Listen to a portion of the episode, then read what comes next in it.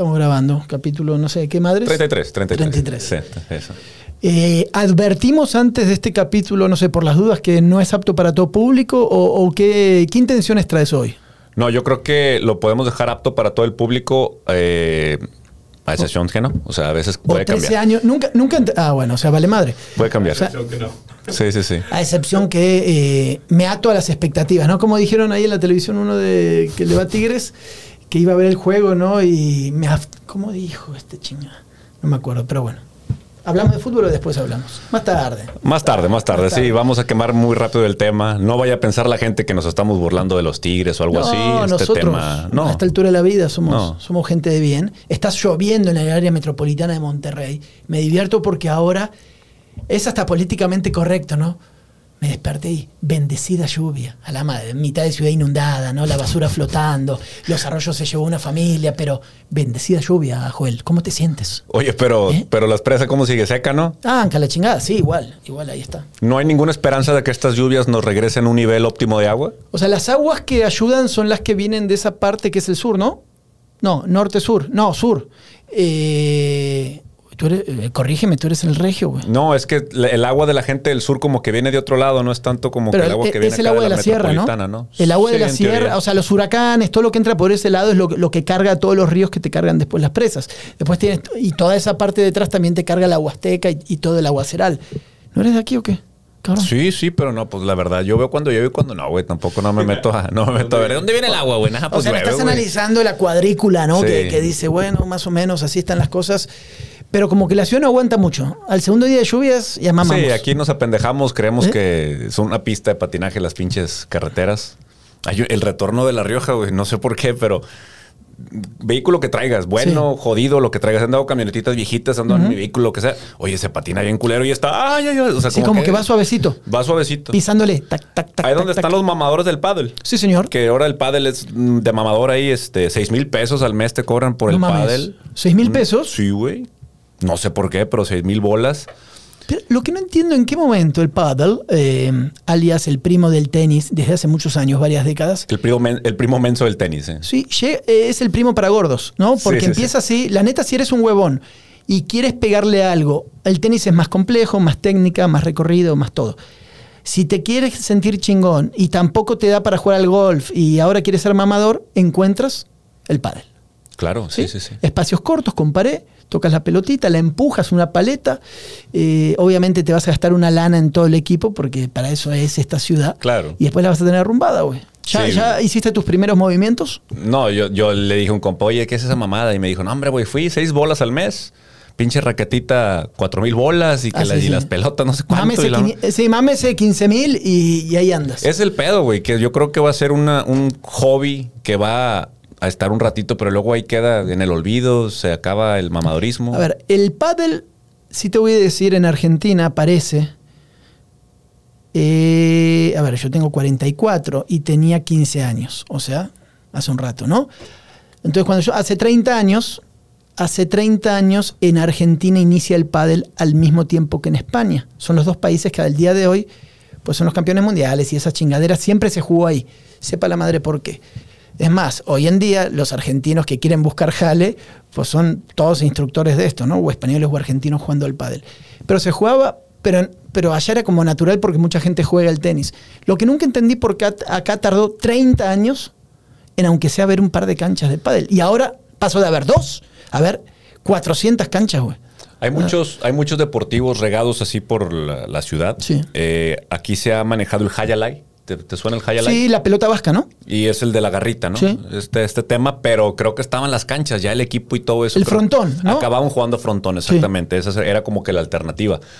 Hay varios deportivos que lo tienen, pero esto del pádel es relativamente nuevo. Un deporte que se asocia rápidamente con el poder adquisitivo y yo creo que ese es el mamadorismo, güey. Es que por eso, a ver, es un deporte, yo te estoy dando las raíces normales, ¿no? Sí. En Sudamérica no era de mamador ni mucho menos, era un deporte más que tú le pegabas a la pelotita y, y ahí todo. Pero aquí que tenemos esta, esta capacidad de asociarlo con voy a agarrar el pedo y hacer business con alguien, le agrego el pádel. Ya vamos, eh. Es más amigable que el golf, ¿no? Más fácil. Como el drive. ¿no? El drive que vas a, a tirar ahí pelotas. O bueno, si quieres ir, puedes ir ahí a. Pero yo creo que, aunque sea, sudas un poquito más si te mueves con el pádel. Entonces están construyendo canchas en todos lados y veremos a varios. Tengo un amigo ahora que está lesionado del codo.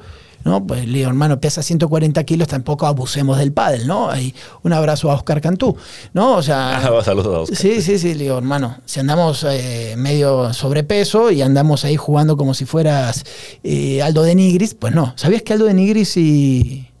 Datos que no le importa a nadie, pero te lo doy acá. Son Al- socios de ahí, ¿no? no, no, Aldo de Nigris y Careca son los número uno de Nuevo León jugando. Jugando pádel. Sí, Ah, sí. sí, sí. O sea, gente que nunca tuvo que hacer en la vida. Un abrazo, los quiero. Saludos. Eh, bueno, Careca es muy bueno en golf. Aldo siempre ha sido muy bueno en tenis. Solamente se pasaron al pádel y son gente ya. Es veterano de mil batallas Careca, y, pero, pero ahí andan. Son los, los top ahí que están jugando. eh, datos, Fíjate. datos que curan. Careca alguna vez me comentó que también es muy golfista, él. Le gusta mucho bien. el golf. Juegan muy bien. La verdad son muy buena gente los dos, aprovechan ahí las facilidades de la vida y se han dedicado a poder hacer ejercicio, ¿no? Y otras cuestiones. ¿Qué pasa con es más, hay unas canchas de Aldo, ¿eh? Hay unas canchas. Sí, sí, sí. ¿Pero son de pádel? No, son de fútbol. Sí, no, no son de Ah, pádel. son de pádel. Las de esta esfera y enfrente, ¿cómo se llama? Serena. El de Serena, que hay unas canchas al lado de la rotonda, creo que esas son de Aldo, Ah, mira. Me parece. Todavía Entonces, no he ido acá a está la competencia, a ver si nos invita por Me ahí. estoy negando a ir a comprar una, una- No, no, güey, es que ahí se va a quedar, güey. Va a pasar como la pinche bicicleta que yo compré, ahí está arrumbada, güey. Estoy pidiendo a, mi- a mis papás a ver si me traen la mía, mi, mi paleta de hace 15 años. No sé si se verá muy chafa. Ya va a estar bien quemada, güey. Bueno, ¿y qué? Sí, o sea, Pues es lo que hay, güey. es lo que hay, es lo que hay. Como dijimos el otro día, para ir al gimnasio, pues te pones lo que hay, güey. Tú porque eres No, trending. no. Es que ese es el pedo, güey. Que vas a esos lugares y también llegas con tu, eh, tu raquetita que compraste Jodida. en el Academy, así jodidón Sí. hace 20 años, y pues la raza sí te ningunea, güey. Sí, cómo no, va? pues es que, güey, llegas de mamador. ¿Quieres? Si vas a jugar el, el juego del mamador, tienes que jugarlo completo, güey. Si no, No, pues, bueno, pero también hay etapas de mamador. O sea, tú tienes que adaptarte al mamadurismo. O sea, de a poco, por ejemplo, ahora que se puso de moda esta casa, no es Academy, la que está acá, ¿cómo se llama? ¿La francesa? ¿La europea? Eh, Decathlon. Decathlon, ¿no? Entonces tienes Decathlon, viste que todo, ellos maquilan como Academy, ¿no? Tienen todo marca Decathlon. Y. También, acá- no hay una variación de con la mano sola, también me estoy acordando. Sí, sí, sí, sí, le pegas directamente con la chingada así, ¡pah! Y le- no es pelota vasca esa, ¿cómo se llama? Esa es la vasca, ¿no? Esa es la pelota vasca. Y la otra es la que tú dices, tiene como Hayalay un cuerno, es, ¿no? Es la, gar- es la garrita Eso. donde lo agarran y luego agarran un pinche. Pero ahí la pelota va a 200, 300 Sí, sí, ahí- kilómetros, una cosa monstruosa. Oye, fui ahí, entonces ahí estaban las, las, las paletas de pádel. Y sí lo pensé, la neta sí caí en las garras del maldito, ya soy un pinche argentomontano total. Vi las de este lugar y dije, no, güey, no voy a comprar esta marca, güey. Me van a decir que es de, de aquí, de, ¿no? De Decathlon, tengo que esperar. Ahí tengo está, güey, ahí está, entonces- O sea, caí, maldita sea. Ahí está, güey. Caí en las garras, güey, del consumismo. Entonces voy a esperar a tener un dinero escondido a mi, a mi esposa para comprarme la, Tenemos el boxeo. ¿Te acuerdas aquí que el boxeo era muy, muy famoso aquí? El sí. Boxing Academy, Box Academy, no sé cómo se llamaba. Y Sí, cállate, un todos. chingo en todos lados, a todos- boxear. Sí, todos Sí. quieren estar saltando la cuerda y esparreando la y chingada. Sí, le pegaban a la mamada. ¿Y fuiste o no? No, nunca, güey. Pero se acabó también. El CrossFit también. No, gran también te mamaste. Tú no fuiste, al- te metiste al pinche ejército. O sea, es como. Sí, sí, sí. Tú, sí, tú no me sirves así como de ejemplo. en- o sea, te fuiste al otro Sí, extremo, me fui ¿no? al De- mame, me fui al mame directo. Es verdad. A ver, tenemos. Ahora el pádel. ¿A quién reemplaza el pádel? De mamadores. Porque el crossfit está medio cabrón también. O sea, te metes. No, pero el CrossFit ya se murió, güey. También. Ya está muerto. Quedan un par de galpones ahí medio. Sí, sí, que pero huelen ahí. ¿te acuerdas feo. que antes había 10, 15 CrossFits en Sí, el todo. mismo barrio? güey? Y como era barato tenerlo, porque era un pinche cuarto con pesas y de repente hay piedras y o mamás así, pues como que no era la gran inversión de un mismo, de un gimnasio. ¿En qué momento, claro, los vatos que toda la vida vieron rock y se dieron cuenta que entrenaban con una carreta y una roca, dijeron, acá está el business, güey, ¿no? Total. Sí. Yo salía a correr en un parque del sur y veía un señor con dos cuerdas y algo y decía CrossFit. Eh, No mames, tampoco le... Espérame, espérame. Muchos de esos ¿Eh? inicios, ¿nunca te acordaste tú de esta competencia del hombre más fuerte, güey? Donde levantaban Sí. las pinches piedrotas. Ahí empezó, ¿no? Eh, estuvieron muchos principios Sí. básicos de ahí, de levantamiento y este tipo de, de- Son como que entrenamiento más funcional. Son muy del americano de rugby, ¿no? Son, son estos de, de- cuerpo muy aeróbico completo, ¿no? Con diferentes cosas que te hacían entrenar. No, güey. pero los vatos de más fuertes siempre tienen un panzonón bruto, güey. Esos vatos, por alguna razón, siempre tienen una De hecho, en, en esta piedra que le llaman la Ah, piedra ah, de... eran los que movían un camión y tenían como diferentes cosas, sí, sí, sí. Es que después, y está en Netflix, evolucionó a lo que mencionas, de CrossFit Games, ¿no? Pero ya son unos pinches noruegos y unas suecas y acá todas enormes, güey. Pero tiene una capacidad aeróbica, ¿no? Y de recuperación y de Sí. no sé cuántas, eh, no sé cómo se llaman, todas las cosas que hacen, güey, que, que está increíble también. El campeón de CrossFit se llamaba Rich Froning y era un pinche monstruo para hacer ese pedo. O sea, nunca lo alcanzaron. El vato ganaba todos los años. Yo creo que también se aburrió. Reebok le apostó a esta Sí, marca señor. del CrossFit. Sí, señor, me y acuerdo. Reebok pues está empinado, güey. O sea, Reebok no tiene... O sea, de visionario no. Bueno, es que realmente sí explotaron mucho tiempo mientras el CrossFit estuvo de moda. Sí. No, hombre, te vendían los pinches tenis así personalizados, 150, 160 dólares y la ropita pues era tan cara como más cara que el Under Armour, por ejemplo. Yo le mando un abrazo a, no me acuerdo cómo se llamaba el gimnasio, pero en la época que sí entrenaba mucho, hace ya varios años, iba a un gimnasio que estaba al lado, alguien tal vez se acuerda, o que capaz todavía existe, de la plaza principal de Guadalupe, donde está el municipio de Guadalupe, está la municipalidad, a, a una cuadra había... Era un pinche galpón, güey. Hacían 45 grados. Olvídate, no, no, no, no sé cuánto, 50 grados y ahí yo entrenaba. güey. Con eso, lo que dijimos el otro día, lugar Sí. sudado, olía feo, 300 grados, pero, pero me sentía con madre, güey. Ya Ahora- no, no tenía que ir acá al super eh, fitness. Esta raza del CrossFit cambió un poquito el esquema de que la dieta y la chingada y es de que no, carbos, vámonos Sí. a tragar mucho. Mame ese becerro, Sí, totalmente. los buffets y chingarte un chocolate antes de eso empezaron a verlo esa raza. No sé por qué, ¿verdad? Yo no sé si había realmente algún beneficio proteínico a la hora del, del chingazo del, del, del charle, pero los buffets, a ti, tú, ¿cómo los buffets sí te Ah, es para tu negocio? buffet, Yo ojo. creo que podemos irnos para ahí. O sea, estoy pensando en que estos vatos Pero, asocio eh, que comen mucho, tragan Pero, mucho. güey, a ver, con la gente que más he visto que, que ha comido, o sea, compañeros míos, me acuerdo cuando, bueno, el TEC, que al lado del TEC de Monterrey, sobre la avenida Garzazada, había un Josefino, güey. Yo creo que es el Josefino más castigado, güey, o sea, que he visto en mi vida, porque entraban todos los, los de americanos, los de borregos y todo esto, güey, arrasaban de una manera. Yo decía, ¿en qué momento, a quién le sale este negocio? Bueno, Josefino se fue a la chingada ahí y se quedó en el centro de Monterrey. Me parece que era mejor darle de comer a los de. Voy a decir algo medio despectivo, mejor me lo voy a guardar. A los de ahí. Está- ¿Eh? hay imágenes Sí, ojo, de- ojo con lo que voy a decir. Hay imágenes del Josefino. A los que duermen ahí en el subsuelo que se les prende sí, fuego sí. todo, güey. ¿Viste eso, güey? Sí, sí, vi. Terrible. Oye, el Josefino, te- pero te mamaste con el de agarraste el peor buffet de.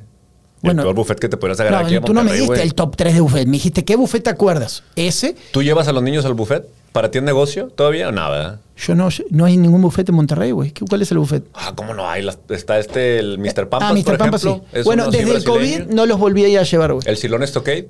Ma- El Cirlón mamó hace 20 años el eso. No, todavía hay, güey. No, pero está chido.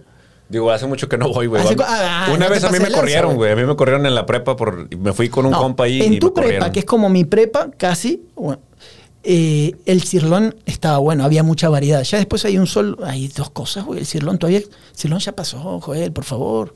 Pero esa, ¿Eh? te, te llega la, esta necesidad de, de querer regresar tu dinero, güey. O sea, de querer chingarlos. O sea, de, de decir, te pagué tanto y hay, hay- hasta el papá. Yo creo que el papá desde que Ah, no. no coma nada. ah, no, a eh, destrozarlo. No coma nada ni madres y eh, no se sirvan postres ahorita. Hay una cultura del buffet. O sea, tú tienes que ir a comer absolutamente todo, güey. Si te ponen pan, no comas pan. No, claro, sí, sí, sí. No te llenes con refresco, güey. Aliméntate a toda velocidad. Cuanto más comes rápido, más comes, güey. Ah, sí, sí, sí. Entonces, nada de charlar, güey. Me vale madre con quién vengo, güey. Nos concentramos en lo nuestro que es alimentarnos, güey.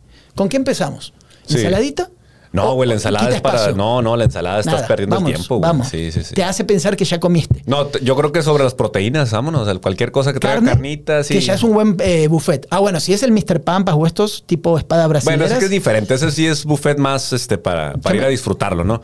Eh, Yo te hablo del buffet de así de, de los jefes que llevan o acá en la carretera, güey. De esos de 80 pesos, Ah, de incluyendo, incluyendo carne. Hay uno, el que estaba antes de entrar a Saltillo, uno de muchos años. Sí, sí, sí. Justo ahí en la entrada. Ahí El- también era para, para darse con todo. ¿Cómo se llama esa madre? Sí, Pero el sí, está bueno. Qué lindo. Me acuerdo del Mundial de Brasil 2014. A la vuelta del DEPA que teníamos ahí en la cobertura había un buffet. Y la neta sí le dábamos con todo, güey. Sí le dabas. Cuando, cuando sientes que llegas con hambre, un buffet es como el mejor momento de tu vida, güey. ¿no? Así Sí. de, acá voy a comer a quedar hasta quedarme ciego, güey. ¿Nunca has visto tú la cara de terror en la- el rostro de un chino o una china que ve entrar a un grupo norteño Uh.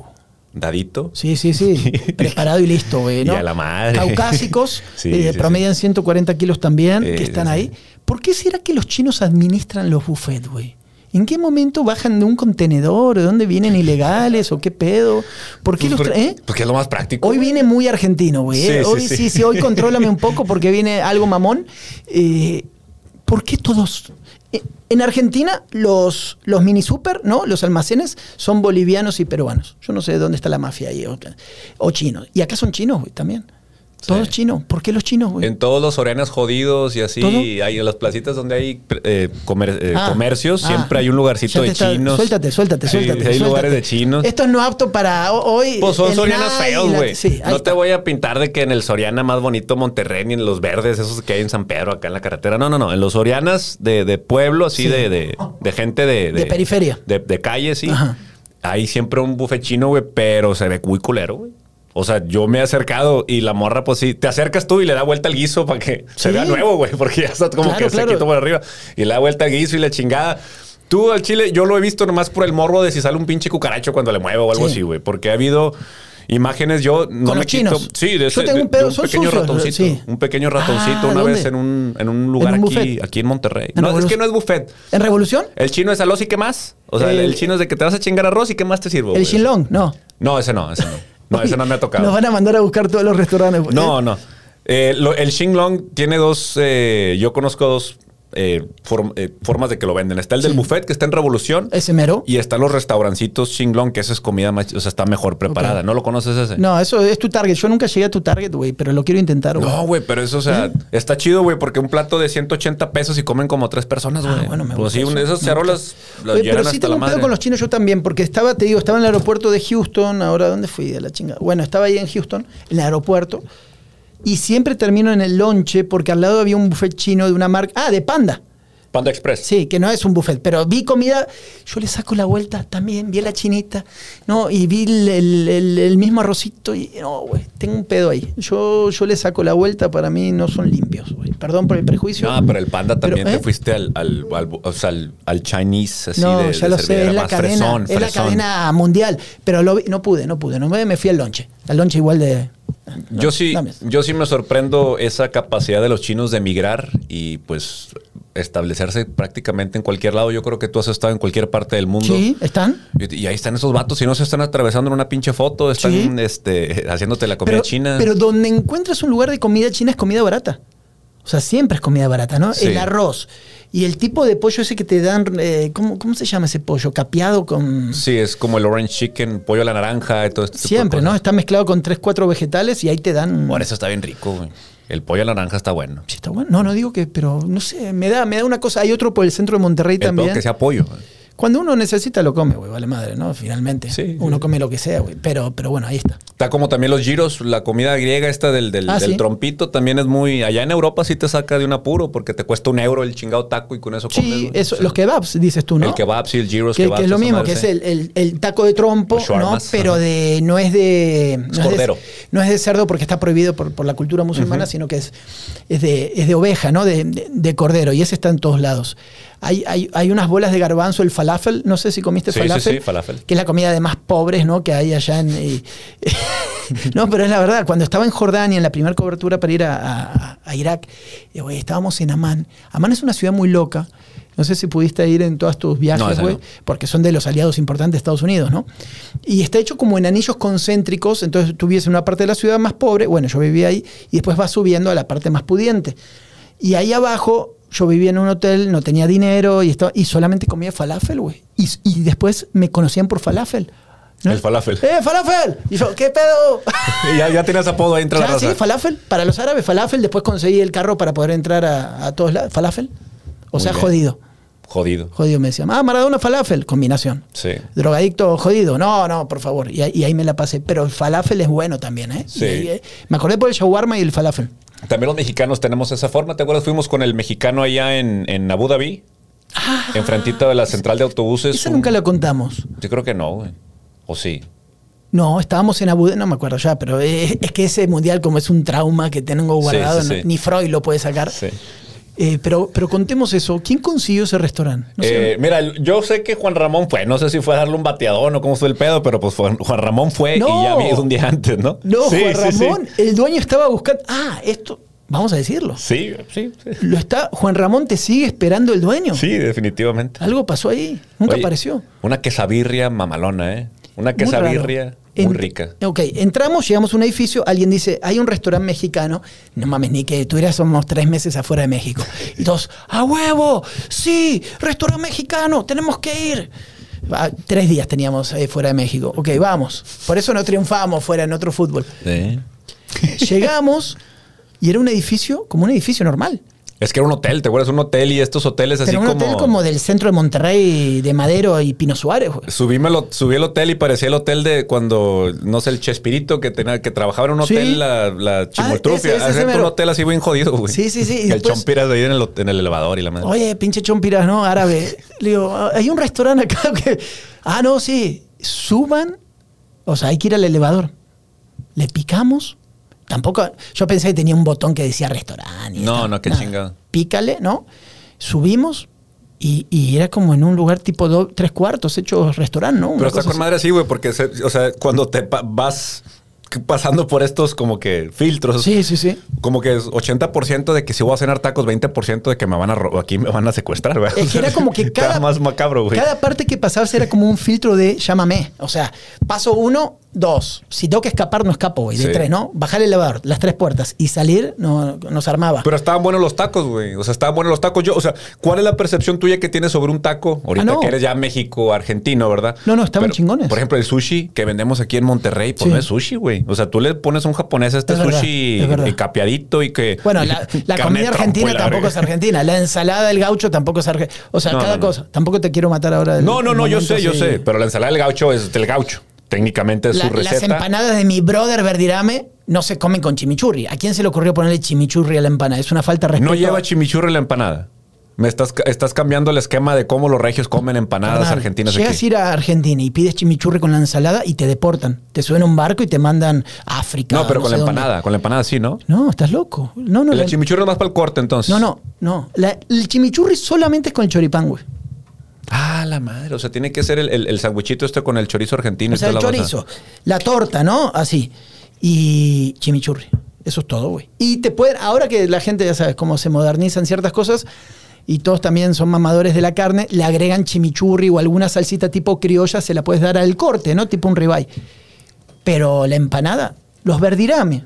Abrazo a Gustavo sobre todo. Sergio es el que juega al fútbol. Y Gustavo es la mente maestra, Y gran genio culinario en la familia Verdirame. Y Gustavo desarrolla en la marca de empanadas y, mm, y se dan cuenta que a la gente le faltaba algo. Obviamente, te faltaba una salsita, te faltaba... Gustavo habla con Sergio, habla con la familia y dice, pues nosotros no hacemos salsa picante, güey.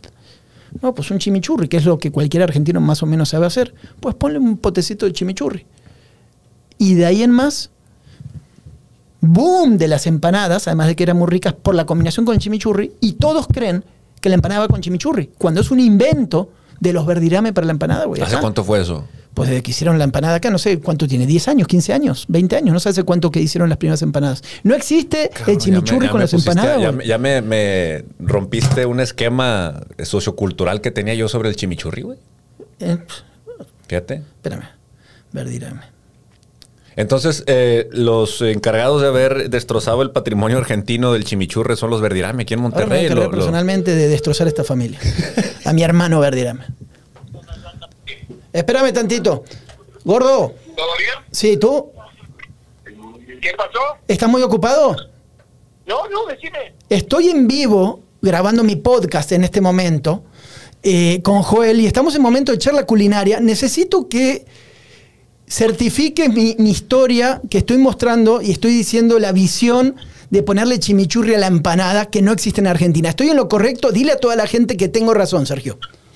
Perdón, pero tienes razón. Me gustaría decir que no tiene razón mi amigo Furcade, pero es un total invento de mi hermano y a los hechos me remito. Ah, muy bien. ¿Y, po- y por qué decidieron? Yo dije, bueno, porque al mexicano le gusta una salsita picante y algo, y ustedes decidieron que, que- que iba a ser chimichurri, porque tampoco no, no son A ver, mexicanos, ¿no? La verdadera historia es esta, Santi. La gente, cuando se empezó con las empanadas, mucha gente mexicana pedía el chimichurri porque habían restaurantes argentinos el chimichurri. Ujú. Entonces, la primera empresa de empanadas, empanadas que pone el chimichurri es la de mi hermano, pero los restaurantes que son conocidos acá de restaurantes argentinos, acá y en el DF, Sí, como el gaucho y eso. la empanada con chimichurri. Ajá. Muy bien. La demanda, igual la salsa picante, nosotros damos chimichurri, pero también hay una salsa que se llama criolla y otra eh, y otra la salsa picante. Sergio, ¿y hace cuánto abrieron la primer, eh, el primer local? 18 años exactamente. 18 años de eh, destrozar una tradición argentina de chimichurri. Muy bien, muchas gracias. Abrazo, zurdo. Saludos, saludos a Boya Coel. Saludos, pibe. Saludos.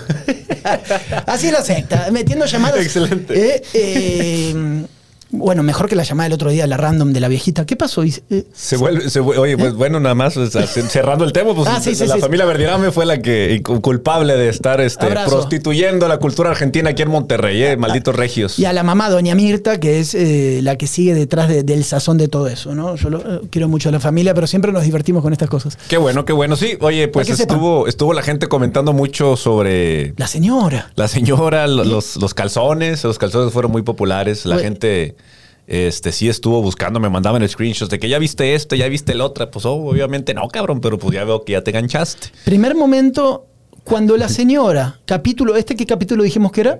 Gracias, Huguito. Capítulo 33. Cuando dijo, recuérdame tu, tu sensación, cuando dijo, soy invidente.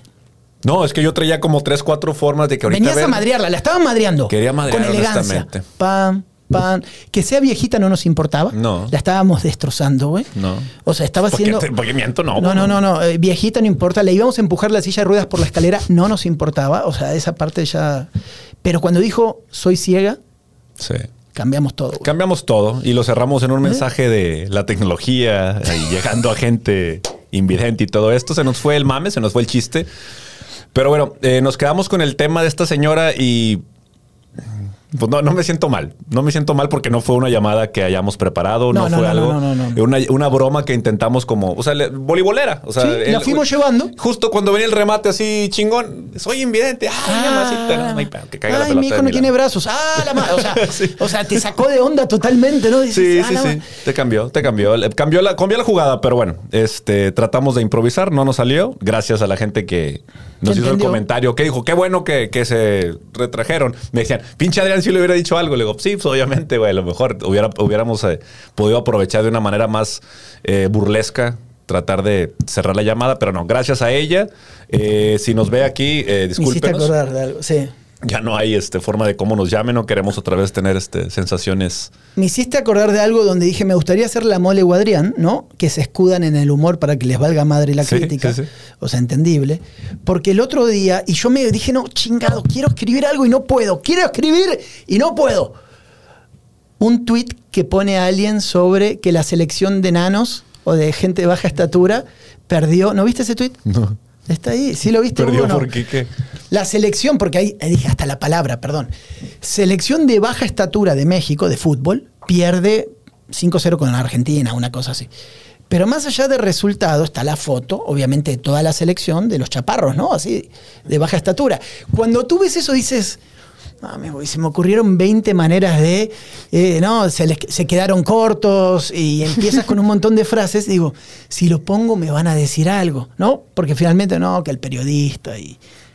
¿Qué pasó a los cinco minutos? Empezó Adrián, la mole, y empezaron ¿no? a hacerse un picnic ¿no? con este tipo. ¿Ya lo encontraste o no?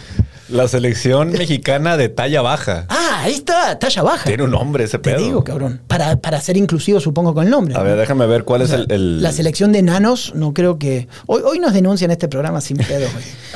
Eh, déjame buscar a Adrián. Pero todos dije, no, hijos de perra. Se había postergado desde el 2020 por la pandemia, Ah, ya ah, con los historia, nervios. Sí, hemos trabajado muy bien para que nos vaya muy bien y representar no solamente a la talla baja, sino a todo el país. O sea, la talla baja nos va a representar a la talla. Sí, sí, sí, sí. ¿Cómo- o sea- cuál, es la- apuesta de la talla baja? No es la talla alta, porque tampoco somos este talla promedio. O, o sea, lo difícil sería llegar alto, ¿no? sí, o sea- es el pedo, es que también O sea, ¿cómo manejas el, el- queremos llegar a, a dónde? ¿Cómo, cómo pues, haces? quieren llegar muy, quieren llegar muy alto. O sea, este, ¿Cómo manejamos? Estoy- ¿Dónde está Adrián? Pone un chingo mamadas Adrián en su Twitter. ¿Cuántos tweets pone por día? Eh, ¿Qué hace todo el día este? Ya está girando por todos lados. No, ya no, no, no. Entrar al Twitter de Adrián ya está medio complicado. Dentro de. Oye, dentro de ah, este. acá llegué. A ver. Sí, se quedaron cortos, a huevo. 7000 likes tienes un pendejo. el, el narigón. ahí. Y puso algo, era obvio que había que poner algo, ¿no? El se quedan cortos. Y te- furor de la gente en Twitter que le encanta. Y vamos a leer las frases de la gente, ¿no? Échale. La gente desconocida que puede aprovechar lo que yo no pude. Sí, nosotros, nosotros al leer no estamos causando ningún. No, ya que somos unos eh, transmisores finalmente de Mensajeros, de- mensajeros. Gracias. Juan pone, se excedieron en el achique. Otro pone, les afectó la altura. Le faltó achicar en la cancha y hacer presión alta. Les queda grande la playera. Está cabrón. Sí, está, la raza sí. Yo sí pensé que eran los tigres. La- sí, sí, sí. Eh, estuvieron a la altura. Rudy, abrazo a Rudy, tigre de corazón que la sufrió este fin de semana. No jugaron a la altura. Mostraron un nivel muy bajo. Puro equipo chiquitito.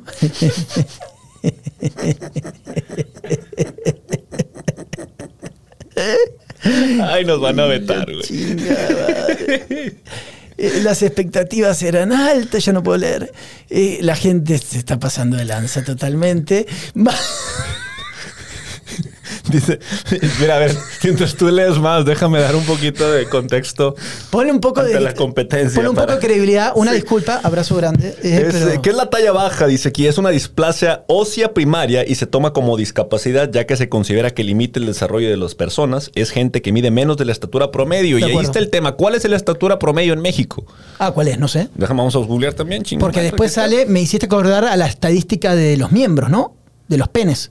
Ah, sí, sí, También sí. hay- había una de la gente de Nuevo León, la gente de México. Pero en México no estamos reatudos, según yo, ¿no? O sea, digo, los países africanos tienen que... No, no, bueno, obviamente África es como la tierra prometida, pero, pero después estaba Latinoamérica, ¿no? En, en riatudos. Ok, mira, aquí está, aquí está el Oh, promedio. que valga madre el programa. Y después- sí, señor. sí, ya, ¿Le empeza- dijiste que era apta para menores? Empezamos lento, te dije, no puedes, por, no prometas nada en la secta, no se puede prometer nada, señores. Eh, esperemos que esté Hijo pasando este rato de una eh, manera agradable. agradable entre adultos Entre adultos. pensantes que puedan tener un filtro entre las pendejadas que decimos y los datos Sí, reales. siempre, siempre con buen corazón, ¿no? Un metro setenta, Santi. Un metro setenta es la estatura promedio mexicana para el ah, yo pelado. pensé que la de los, de los seleccionados de talla, porque hay varios ahí que entran amigos míos. Pues es que ese es el, ese es el tema. Si O sea, la- 1.70. 1.70. Entonces cualquier persona abajo, pero tiene que tener una, de- una deformación. O sea, tiene que tener algún tema físico, ahora hay que genético. ok, pero ¿cómo se le dice a esta, a esta situación, no?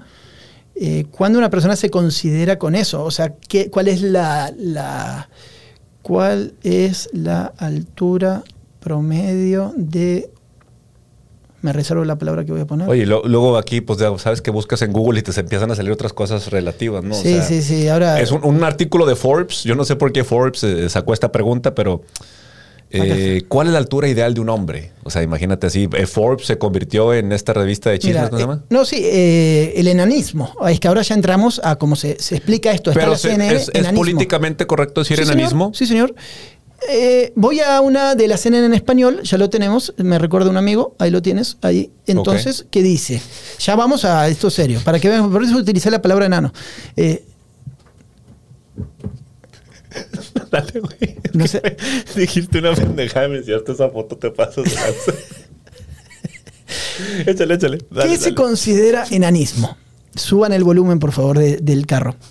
La- eh, explica una clínica, no sé qué, las personas de 1,47 o menos. Pero léelo como Margarito.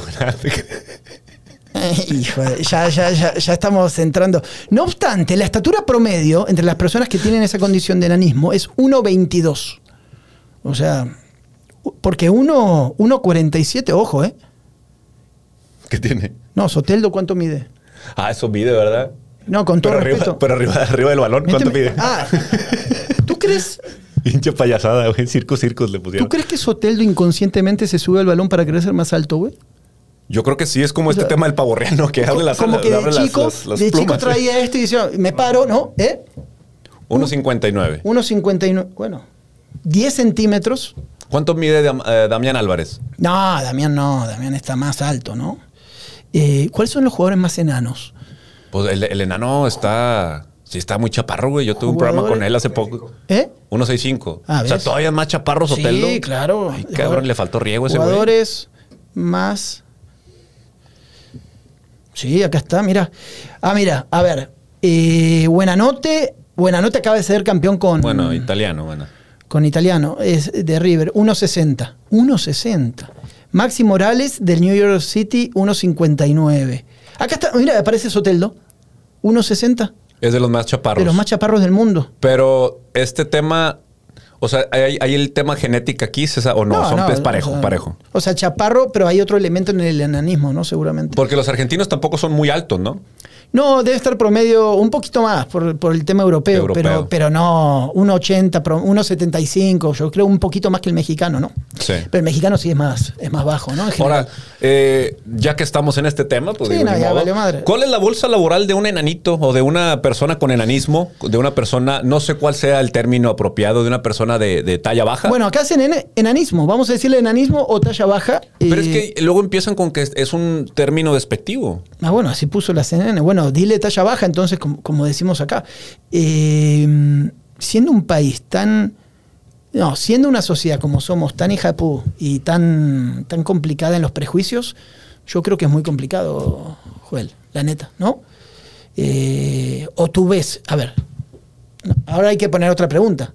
¿Qué porcentaje de población sufre? ¿no? Enanismo, Esta- sí, es- es- esta, está- esta cuestión, porque yo ¿Dónde te ha atendido un chico que, o una mujer, hombre o mujer, que sean de, de estatura pequeña? Esa es una buena pregunta, porque a veces no los ves en la fuerza laboral, o realmente no tanto llegas a ver ya gente con síndrome de Down de repente en Starbucks y en este tipo de lugares. Sí hay gente con cierta discapacidad trabajando, o los veo yo más activos en la fuerza laboral. Desconozco si la altura es un. No, yo creo que sí. Yo creo que sí, porque finalmente. Puta, güey. Es que estás abajo de la caja. O sea, o sea, tienes que poner andamios o, o ¿Entiendes, zancos o algo así. O sea, entiendo que es, es difícil, por ejemplo. Pero porque a ellos se les queda solamente. Es más fácil verlos ellos No, en, eh, en un medio de espectáculo. No, para mí sería. Sí y no, porque a veces es como, ah, tampoco es el freak show, ¿no? De, de, ah, es un espécimen que vienes a ver acá, porque a veces pasa eso, ¿no? O sea, es algo que llama la atención y es un payaso. Tal vez, ¿sabes dónde? Es que no me ha tocado, a mí no me ha atendido alguien ahí, pero tal vez temas inmobiliarios, temas de, de call centers, temas donde no tenga que tener un desplazamiento donde están con gente de más altura. Te digo, en un McDonald's no te van a atender. Sí, no. ¿No? O sea, en este tipo de cosas digo, tal vez un- una persona que padece síndrome de Down, otras cosas, o te ayudan con las bolsas en el supermercado y este tipo de cosas, ¿no? Eh, Pero igual, y, digo, va a haber gente que nos está escuchando Que y que tienen decir, quizás familiares. O sea, ¿dónde buscan ellos una? O sea, ¿dónde no? yo creo que más call centers, más... eh, estamos hablando igual, espérame, de gente que no ha podido cursar estudios, porque finalmente el que es ingeniero, el que trae otras posibilidades, pues finalmente también trabajas en otras cuestiones, ¿no? Acá estamos hablando de gente sin tantos recursos, ¿no? Para, para Sí. estamos hablando de la fuerza laboral más baja. Me acuerdo ¿no? mucho de Tyrion Lannister. ¿Te acuerdas de Game of Thrones? Sí. Cómo siendo una pequeña persona, una persona de talla eh, Baja. Pues logra él, digo, con otro, él, yo creo que complementando con todo lo que le faltaba de altura, obviamente la gente siempre minimizándolo, él logró, pero pues con otro tipo de cosas. Por eso, por eso mi pregunta, o sea, Pues el, qué bonito. O sea, el o sea, sí- prejuicio lo toma a que bu- al bufón, a esto o a tal cosa, Sí. como siempre. Pero después son mentes brillantes, ¿no? Pero es lo que te digo, o sea, está mal, ¿crees que, por ejemplo, una persona de talla baja vea mal que se dedique una otra persona de talla baja al espectáculo, por ejemplo, donde sí hay ese factor de, de un poquito de burla, Santiago? O sea, el que monito, Aluche, el de tinieblas, no sé, güey, Sí. todos estos eh, personajes que dentro de su limitante lograron tener una carrera mm, pública. Mira, acá justamente es que sobre eso me fui a otra pregunta que me sigo. yo me hago las preguntas y las respondo acá. Porque dije, ok, una persona de talla baja, eh, pero con todas sus cuest- cuestiones funcionales, motrices, bien, ¿no? O sea, no es una persona de capacidades diferentes, creo yo, ¿no? Porque no, no es como un síndrome de Down, tal vez, ¿no? Para la parte de la sociabilidad, aunque tú lo veas diferente. Entonces me puse acá a checar si la talla baja es considerada una discapacidad. Y dice, la talla baja es considerada una discapacidad físico-motriz, ya que se identifica en el cuerpo humano por las cuestiones de, de extremidades y todo este tipo de cosas, ¿no? Entonces, acá sale, acá eh, sale esta cuestión, se define como una condición en la talla baja. eh, pues sí, hay, hay todo un tema con este, ¿no? Es, es interesante, no sé cómo terminamos en esto. Yo una vez cargué a Margarito eh, aquí abajo. Hace mucho, no, no trabajaba aquí todavía. Pero traje, cargué a Margarito y se enojó, güey. O sea, empezó a patelear así y, me- y con- tenía garritas en las manos, güey. Sus uñas eran largas. Ajá. Y me alcanzó a rasguñar así como pequeño, no sé, o sea, me soltó varios, dije, ah, la madre, o sea, y luego me dijeron, no, no, no le gusta que lo cargues. Le dijo, yo, claro, o sea, pero como el vato realmente estaba, o sea, rebanándola Sí. y mucha gente estaba así haciendo lo mismo, dije, ah, bueno, pues se me hizo fácil, güey, pero Bueno, digo, eh, después ya hablé con él y. yo conocí perdón, en. Argentina a Nelson. Nelson Ned. ¿Quién es Net? Nelson Ned. Este, Nelson. Ah, ese es otro, güey. No, es que Nelson Ned es un cantante que No, chaparrito. No, Nelson era. Busquen a Nelson. será pongan. en el video de, de Iliacura quien de Valderramas él? Sí, claro, claro. Ese, Este lo muy que- conocido en. Argentina. Nelson de la Rosa. Nelson de la Rosa era el más, el, el- el más chiquitín de- del mundo. Mira, ya falleció en el 2006. Ah, dominicano. Este es Nelson Ned. Ah, mira, eso es otro. Otro, otra Bueno, persona de, de talla baja que ya falleció. Pero, mira cuánto medía. también. Este medía 0,70. 70 centímetros Nelson medía. 70 centímetros. No sé si ustedes recuerdan, creo que en el video donde cantan, le cantan a Jennifer López. Jennifer López entró a mi casa, abrió la heladera y puso su culo junto a la cereza, dice esa canción. Epa. No sé por qué, pero pues Jennifer López en esa canción decide poner su culo junto a la cereza y este señorito eh, Ned estuvo en ese video, fíjate, no... Para que veas a Nelson. ¿Sigue vivo? No, Nelson falleció en el 2006, dice acá. No sé, ahora se cumplen 10 años de la muerte de Nelson, considerado por los eh, en, en el libro Guinness como el más eh, chaparro del mundo. Supongo que después habrá aparecido otro. Conocido como el hombre rata, siempre tan bonita la humanidad, ¿no? Sí. Oye, ¿cómo te dicen hombre rata? Siéntete con madre, ¿no? Oye, pero luego él, a él creo que alguna vez lo ponen junto al hombre más alto del mundo, creo, es un, creo que es un chingado chino, ¿no? Había, no, era así, o un tipo estos de los Gengis Khan, ¿cómo se llama? Los mongoles, una, una cosa gigante, ¿no? Que estaba ahí. Sí, sí, sí. Eh, ahora lo busco el hombre más. Me estás haciendo trabajar hoy, güey. Eh, ya nos desviamos a cualquier lado, pero así vamos. Eh, naufragando en la secta. Eh, Ya llevamos con- 41 minutos, 41 minutos de denuncias. Eh, esto fue hoy un tema, pero se aprende. Finalmente vamos, Claro. vamos ahí sacando diferentes cosas. Y vamos, empezamos por los buffets. Ni siquiera me dijiste cuáles eran tus buffets eh, favoritos, güey. No, es que yo le perdí el gusto, güey. Hay un pedo. Ah, espérame. No, volvemos a los buffets. Cada vez que voy a Estados Unidos, además de que hay gente muy gorda en Estados Unidos, extremadamente gorda, y el gringo como que no tiene. Le vale madre, ¿no? Sí, O sea- el gringo tra- trae esta... O sea, no tiene, ¿cómo se le dice? Eh, no le da pena ni nada, ¿no? O sea, les cuelgan las carnes. entra- entras a Wa- Wa- Walmart, es, sí conoces la página de Walmart. People of Walmart. People of Walmart, claro, sí, sí, sí, una joya. O sea, ¿por qué la gente es así? Tú que eres mitad, mitad, Pero sabes mitad. que esta página acaba de recibir un gran golpe Santiago. Los No Walmart, los Walmart en Estados Unidos ya no están abiertos las 24 horas. ¿No? ¿Desde cuándo es eso? Desde pandemia. Ah, déjale aviso a mi suegra entonces. Analizaron y, y ven que ahora ya no es negocio tener los Walmarts eh, abiertos durante la madrugada. Uno de sus grandes eh, atractivos, porque era de que yo así realmente le hacía, oye, compras y el chinga, vamos y nos chingamos una Whataburger así mamalón. Sí, totalmente. Y luego vamos al Walmart para Sí, bajar la hamburguesa y ya, vámonos, ya era como que... Pero cuando iba a la frontera así a hacer compras, era deja Walmart para cuando cerraron todas las tiendas, Sí. ahí te vas a Walmart, ¿no? Sí. Y a ver especímenes, güey. Es como un Jurassic Park, güey, acá. De, de gente rara, güey. Ves muchos camel toes, la gente conocerá el camel toe, este, ves mucho, se ve mucho, ¿no? Es, no es una, no, o sea, no es algo que yo traje al Walmart, o sea, les digo, es algo que yo como un eh, visitante, como un eh, consumidor de Walmart he visto el camel toe que te saluda en las madrugadas y es a veces intenso. No es bonito de ver, no, no, siempre, ¿no? No es fácil. No es Alguien- fácil. Alguien va a buscar Camel Toe. Sí, camel toe, no, no, el que lo el que me está escuchando y sepa qué voy a decirme, pero también en el Walmart ves el camel toe y luego ves, o sea, el camel toe es de, de camello, ¿no? Luego eh, está el moose, el moose knuckle, que Sí. es de, de alce. Sí. O sea, es más grande. Sí. Entonces, ves más de alce que de venado ahí. Claro, Sí, sí. claro, un- claro, claro. Sí, quiero ver cómo sales de esta que estás contando. No, no, Yo ya me metí a la página de People of Walmart. Hacía años que no entraba, pero es como, es como que uno en algún momento. Ah, no, no entré, a otro lado entré. No existirá más la People of Walmart. No, tiene que estar ahí. Quizás está en Facebook, güey. Sí, Pero sí, sabes sí, que el. Walmart sí es liberador, güey. A mí sí me gustaba de repente. Vamos al Walmart y si estás en la casa o algo así, en casa de mamá. ¿Qué es lo primero cuando. A Walmart gringo, perdón, ¿eh? Sí. Pero, ¿qué es lo, a, a dónde vas primero? Ay, Yo lo tengo bien marcado. pregunta, Yo voy a tecnología.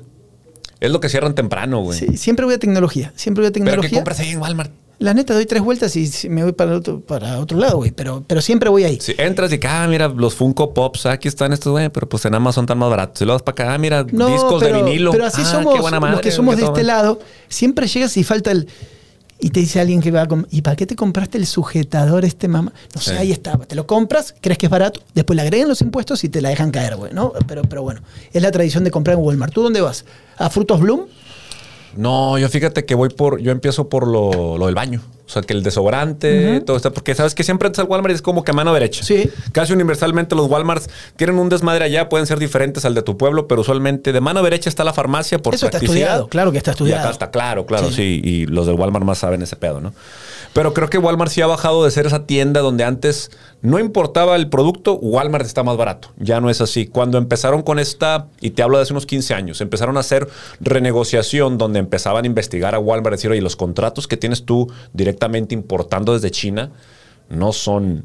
eh, no monopolio, pero no eran lo suficientemente. Sí, empezaron a- No, había, no le Sí. daba oportunidad a, a proveedores locales de que, oye, güey, pues Claro. yo te vendo mis toallas, güey, te la dejo en 15 centavos. Híjole, güey, es que el chino me las deja en 3. Así, güey, o sea, literalmente. Entonces, eh, a, Walmart lo empezaron a investigar. Lamentablemente, para nuestra desgracia, pues el Walmart dejó de ser esta alternativa. Y aparte que el e-marketing, por ejemplo, ya, yo sí tengo esa pinche maña. Si veo algo y me gusta. Más allá, y no es una cosa inmediata de que necesito llevarme Lo este buscas pedo. en internet. Lo googleo, pinche Amazon ya tiene una. Se abre la camarita de Amazon y puedes escanear el código de barras, puedes escanear el, paquete. Sí, es verdad, es verdad, o sea, verdad. te hace todo y te da un precio casi inmediato de que el producto. Y a veces eh, me he dado cuenta que el Walmart no tiene esas ventas o esos precios baratos que uno Sí, te vas, está te vas un poquito con, con- con la costumbre, ¿no? En algunas cosas también aprendes que cualquier pinche tienda que entras, eh, McAllen o donde sea, siempre sales con 200 dólares, ¿no? O sea, es le metes, le metes, le metes, le metes y te Sí, metes una, ¿no? sí. Hay uno- unos pesitos, después haces la conversión y ahí cala, ¿no? Sí. El otro día me mataron a, a nuestro Master Muñoz, ¿cómo se llama? ¿Quién? El de la barbita, el que vendía consejos a millonarios. Este. ¿Lo mataron? ¿Eh? Carlos Muñoz. Mataron? No, güey. No, No, no, literalmente. lo- no, no, cabrón. ¿No? No, no, no. no. No, justo no me seas literal en este momento. No, No, pues es que empecé que empezábamos con las. con- Estaba haciendo compras, estaba haciendo compras en Ross, no sé dónde alguien le tomó una foto. Viste que este, este chavo da consejos y le pega al, ya sabes, al, al mandrake en muchas cosas. Y lo destrozaron en redes que cómo puede ser que el que da consejos eh, esté en Ross comprando, ¿no? Pero Pero ¿por qué minimizamos las ideas de arroz? O sea, te ¿por mandé- qué? te mandé el ¿Por centro, qué? te ¿Por mandé el qué? centro. ¿Por qué? Yo sabía que me ibas a responder así. Adelante. Oye, Joel. pues ¿por Dale. qué? O sea, el, el- si el regio, por su poder adq- adquisitivo, ha perdido esa sensación de poder entrar a una tienda a la que no vas a buscar nada. No sé, al menos a mí, ventas de garaje, eh, las pulgas, güey. Las pulgas Sí. allá en Estados Unidos. ¿Cómo ¿tú se sabes? llama el de el de salvamento? ¿El Salvation Army? Sí. El Goodwill. Bueno, eso yo tampoco. Yo eso no he ido. Ah. no, no, pero es que en la pulga está todavía favor. más abajo, güey. O sea, en la pulga está No, más nunca fui abajo. a la pulga. ¿Cuál es? Eh, pulga. esa- ¿Se llama la pulga? La pulga? Álamo. En, en Álamo, Texas. Ajá. Ahí te agarras el, cuando vas rumbo a Mercedes. Ok. Ahí hay a tu lado izquierdo. Sí. Hay una pulga, chingazo de puestos. Te cobran 25 centavos para entrar. La pulga Álamo, la voy a buscar, no conocía. Y encuentras de todo. O sea, encuentras todo el tema mexicano, que las veladoras y este pedo, animales, perros, Ah, peces, hay de todo. Pero en la parte de atrás tienen este tema donde tú puedes ir con tus fierritos y decir, oye, aquí están creo que 25 dólares, una madre así, y a vender tus dos cosas. Y en ese tipo de expendios, Sí. a mí sí me gusta tratar de encontrar hoy un buen tesoro o este pedo. Digo, a lo mejor he visto mucho tiempo el, el precio de la historia y mamás Sí. esas del, del, del history. Sí, sí, sí, sí. Pero sí me gusta ir a ver y decir, ah, me encontré. encontrar algo. Sí. Ahora, ¿por qué la gente, y esto lo veo, la- al principio me llamaba la atención y ya después entré, ya sabes, en la, en la misma nube. Pero estas tiendas como Ross, como Marshalls, como Burlington, ¿no? Y este tipo de tiendas, que la- veo que la raza, haz de cuenta, está moviendo, empieza a mover, ¿no? Empieza a ver así y se cae la playera y la deja. Ahí la deja. ¿Por qué dejan todo tirado? No sé. Entonces hay unas bolas de ropa y es como natural, como así es, aquí, no pasa nada. Porque está toda la ropa tirada en el suelo, güey. Sí. ¿Sí lo ves? Sí, se lo viste. Pero, güey, ¿dónde está la...? Levanta la ropa, cuélgala en el gancho y sigues caminando. ¿No? Y ahí traes a los dos loquitos que están colgando. O sea, es un tema. ¿Por qué se permite eso? Pero fíjate, dentro del mismo Ross hay- todavía hay actividades, así como dices tú, sí, Sí. que se ven la, la. O sea, que la gente puede caer más bajo. Yo tengo duda quiénes son los que compran la comida en las cajas, güey. Nunca has visto unas pinches palomitas que no sé cuánto tengan ahí. Ah, sí, Palomitas sí, sí, sí. con queso y no sé qué. Ah, y la gente las compra. Dice, ah, la Sí. madre, güey. O sea, qué Deja necesidad de pensar chingada. que he comprado en Ross. Eh, alguna que otra playera, sí he comprado. Eh, juguetes de niños cada tanto va el niño, sí, agarra papá, dale, ¿no? Y después se lo vas tirando, ¿no? Por el camino para que, para que no pagar. Tenis medio número más grande porque Tenis, dices tú, sí, oferta, cabrón. Una que otra chancla, capaz como pa- vas a la sí, isla sí. o algo ahí.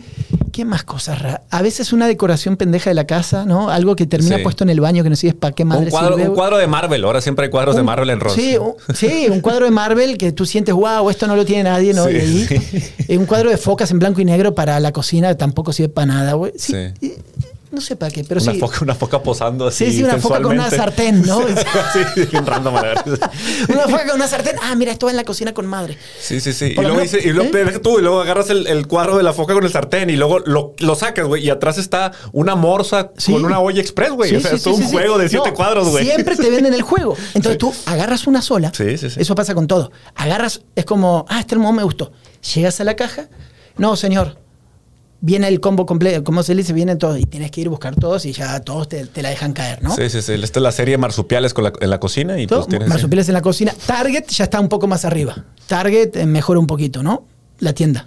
Sí, bastante. Target Alguien creo me que explicó tiene que eso. era la número uno en Estados Unidos en cuestión de stock, ¿no? En, en- en internet, o no sé cómo se manejaba todo esto, pero que Target ya había desplazado la mayoría, ¿no? ¿Tú crees? Muchas no, quitemos Walmart, ¿no? De- del esquema. Sí. Pero en este tipo de, de cuestiones sí manejaban un. Y cuando tú vas entrando a estas tiendas, sí, a mí me, sí me llama mucho la atención, ¿no? El. ¿Cómo, cómo será el, el- Y esto para la gente que está escuchando que se dedica a esto, el modelo de inventario, o sea, esta logística, ¿no? Son, son monstruos, ¿no? En, en esta cuestión Sí. que han marcado la diferencia en Estados Unidos y en el mundo, güey. Sí, eh, claramente el, ahora que están compitiendo todos contra este inventario virtual. Claro. Porque también ahora Amazon eso es lo que ha, lo que ha hecho. Dices, bueno, ¿cuáles son mis productos de gran volumen? Y en lugar de que tú dices tú, Santiago, quiero comprar un cargador y decirle al que tiene la tienda del cargador, oye, va todos los cargadores, mándame, mándame 500 cargadores, güey. Yo aquí te los voy a mandar. Entonces Amazon ya los tiene ahí y te los mandan al otro día. Yo literalmente compré algo ayer y ya llegó. Dije, ah, cabrón. Y, y lo que le agregaron en esta, en esta modalidad, por ejemplo, es el esquema de los centros de distribución. Una vez que tú, dentro de. Tú compras por Amazon, pero tiran en el centro de distribución en la ciudad de Monterrey, uno de los tantos, pues hay una gran cantidad de productos que ya están acá. Por eso te Así dicen al otro día, y tú dices, no puede ser que haya al otro Sí, al otro día, porque ya no es que vienen de China, vienen de Estados Unidos, sino que es centro de distribución. Por ejemplo, Farmacias Benavides. Eh, que es la número uno en muchas cuestiones, agregó ahora centros de distribución, que eso no lo hacen otras farmacias. Eh, entonces tú pides una medicina y en vez de que la medicina ahora, ¿dónde está? La típica, ¿no? Sí. ¿Dónde está? No, está en la de Cumbres. Ah, bueno, ni modo. Eh, ahora, ah, en 20 minutos en moto viene del centro de distribución. Entonces, esas cosas basadas en ciertos modelos como los que utiliza otras empresas funcionan muy bien, güey. Ahora, Santi, ¿tú crees que estemos listos? No sé tú, no sé tú eh, en tu entorno, porque nosotros sí tenemos un poquito más del romanticismo anterior. Quizá tú como tu, tu papel de, de- de padre, de patriarca, Sí, a lo sí, mejor no te guste tanto, pero la ida al mall. ¿Te acuerdas, este, ¿Te acuerdas de St- Stranger Things? Esta serie la llegaste a Sí, ver. sí, sí. Estos vatos jugaban muy bien con la nostalgia y en una escena tienen una eh, escena, obviamente, donde van llegando al mall por primera vez, este mall que estaba ahí medio encantado y Sí, era una sí. puerta al otro mundo y la chingada. Y esto, y ponen las marcas Gatsux, ponen Gap, o sea, todas, Todas. las marcas que esta nostalgia donde el, el mall era eso. Por mucho tiempo en Estados Unidos, los huercos, la forma de ir a divertirse era salir de la escuela, irse al mall a hacerse pendejos, entrar al cine, Sí. estar ahí comiéndose una nieve y todo. Pero eso está poco a poco eh, yéndose. La gente que haya ido al, al mall de Mercedes eh, después de haber no ido en toda la pandemia Sí. se habrá dado cuenta Es que- que tiendas completas cerraron y tiendas de franquicia, tiendas de, de gran, de, de cadena, cerrando completamente porque la ida al mall, este callo que tenemos nosotros de tratar de el shopping, ¿no? Tratar Sí. de el shopping no es ir a comprar lo pendejo, el shopping es seleccionar. No, es que tú agarras una habilidad, ¿no? Y hay, hay gente Sí. que le gusta, gente que no, Sí. gente que. Eh, porque está pro- comprobado que hay gente que libera endorfinas, ¿no? Cuando está comprando. Y por eso hay gente que no se cansa y gente que está muerta, güey. Depende cómo tu cuerpo reacciona. Esa excitación, ¿no? Cerebral, esta- estas Sí. cosas que hace. Si a ti te gusta, hay gente, güey. todos tenemos familia, güey, Claro, ¿no? sí, sí, sí. Algunos, no sé, hombre o mujer es lo mismo. A mí me gusta comprar. Camino por todos lados, pero hay lugares que te agotan. No, eso tiene que ver en cómo funciona. No, me acordé de algo mientras estabas hablando. Hace muchos años, es más, yo estaba en la carrera, leí un libro de, los primeros estudios que hubo sobre los centros comerciales en el mundo. Una, una autora argentina que decía, cuando tú te, te quieres sentir en tu casa, vas a un centro comercial. Porque no importa que estés en Abu Dhabi, en Shanghái o en donde sea, tú cuando entras y ves Rolex, Nike, los Jordan, Adidas, es como estar caminando en un mall de, de- de- de Monterrey de Estados Unidos. Dices, soy pobre y te sales a la chingada. sí, ¿no? Te o vas a sea, la pulga. ah, mira, estoy jodido en todos lados. ¿no? Es que empezaste con Rolex, güey. Bueno, pero me acordé de dónde estábamos, aquí en el Mundial de Clubes, ¿no? Sí, sí, sí. Entonces, entonces, pero todas las marcas que están donde tú caminas, entonces explicaban de esta cuestión muy posmoderna de que son los lugares que son como embajadores de la humanidad donde tú llegas y, ah, puta, güey, ya estoy. Es como, ah, me voy a comer un McDonald's. Ahora sí, ya estoy, ya estoy en casa, ¿no? Eh, pasa un poco con eso. Pero fíjate, los, o sea, este tema de, de el contraste, Santi, o sea, por el poder adquisitivo. En un lado, el mall, literalmente, el, el sistema o, el- o el- la cultura de ir al mall se está muriendo en Estados Unidos Sí. irremediablemente. O sea, el, el pie. El, cuadra- el pie cuadrado es cada vez más caro y, y las tiendas no pueden ya competir con los online Sí, este, claro. retails y todo esto. Entonces se va quedando esto en, en el, en el pasado, se nos, se nos va olvidando y nos vamos a modernizar a ser este tipo de compradores virtuales. Yo, a, mí, no- a mí sí me gusta ir al mall, güey. O sea, literalmente o sea, he dado de repente con amigos y amigas y la chinga de que, oye, pues yo sí quiero ir al mall. Ah, chinga, ¿te gusta ir al mall? O sea, como que el vato no es tanto ir al mall, pero a mí sí me gusta. Sí, a mí eh, como paseo, ¿no? A ver, vamos a caminar, no necesariamente sales, siempre sales con algo, una Sí, bolsa, sí, sí. pero a mí me pasa igual. Por ejemplo, las tiendas como Academy, ¿no? Estas tiendas, Sí. yo las camino, güey. O sea, Claro. yo voy y sí las camino. Ah, pero la Academy está chiquito, es como un HB, güey. Bueno, te- no importa, pero me gusta ver pendejadas, ¿no? De, te Sí. metes a la parte de cosas de gimnasio y hay un chingo, a, no sé, o a donde sea. Eh, y el mall, el mall sí, está bien, está bien. Pero este, te, te hablaba del extremo, la autenticidad, y cuando fuimos allá, oye, este, vamos a una tienda Louis Vuitton. Ah, ¿cuál quieres ir? Porque aquí en este mall hay tres. Ah, su madre, o sea, ¿cuál es la... ¿Cuál es tu nivel de jodido, ¿Cuál es no? tu Pa- nivel? Para, para lo que ellos manejan, Sí, ¿no? o sea, menos. porque de repente ibas a una tienda de Vuitton, ah, aquí no lo tenemos, pero aquí está el carrito de golf y te va a llevar a la otra tienda. Te tardabas 40 minutos en llegar a la otra tienda en el pinche carrito de golf Sí. porque estaba lejos. Pero son dos culturas completamente diferentes.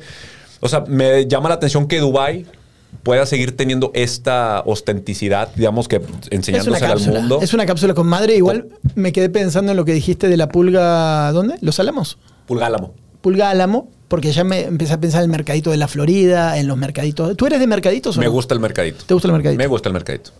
Sí, me gusta, la verdad. Te- mi abuela. ¿Tienes algún, eh, algún blanco directo en el mercadito? ¿Vas sobre algo en el mercadito Fíjate, o no? O, eh, o eres de los que va a caminar en el mercadito? Sí, o sea, en esta. Aparte en el mercadito te sientes poderoso. O sea, si traes mil bolas en la bolsa, sientes que no hay nada fuera de tu alcance. Sí, sí, no hay nada que no puedas sí, comprar, sí. güey. Sí, si vas así a San Agustín, por ejemplo, a Claro. Fashion Drive, pues con mil bolas a lo mejor dos nieves y el estacionamiento te sales a la chingada, güey. Pero ahí no, el En el mercadito. mercadito no, ves el de los hot cakes y dije, ¿sabes ¿Sobre qué, vas? ¿Qué comes en el mercadito?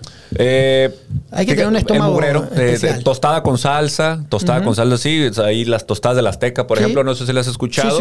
Totalmente sobrevaloradas, pero digo, yo fui a la escuela ahí Yo por la voy Azteca. sobre entonces, un jugo de naranja siempre, digo, porque esto es a prueba de que esté feo. Ah, ah, ya voy con el prejuicio. El jugo es peligroso, güey. ¿Por qué, güey? Si lo está exprimiendo ahí el vato, ¿de dónde viene la naranja? No, no, ¿De pero es que a veces. O qué? Fíjate que yo tengo una experiencia bizarra con el jugo de naranja. güey. Una vez agarré un autobús de esos que me llevo con mamá Sí. y hice la terrible combinación aquí cerquita Ah. de aquí nosotros, el- los jugos Don Luis, algo así, o en sea, un carrito. Te, cagaste todo el camino. Pues espérame, espérame, Sí, güey. ya Sí, me imaginé sí. la día de Entonces pedí yo, yo tenía la costumbre, déjame llevo algo de comer, pues bueno. ¿Juguito naranja? Jugo naranja, hawaiano se llamaba el hawaiano, era naranja, piña y no sé qué otra pendeja, Ah, no, bueno, una mamá así. Combinaste. Aquí está el, el- el catalizador. ¿Qué, qué le pusiste? Pa- eh, un lonche de margarita de chorizo con huevo. No. Pues su pinche madre. Bueno, pues yo salí ¿Eh? y todo. Todavía tenía este, mm, como este ritual, güey. No, no, no. No voy a, a darle bocado a este. ¿Te subiste al manjar. camión? ¿Te subiste al Me subí camión? al camión, sí, sí, sí. Te a mi maletita ya. ¿Carretera? Sí, sí, sí, carreterita. Ya que pasamos como que la primera autopista. Ahora sí, papá, a comer. ¿no? Ahora sí, ya me siento en carretera.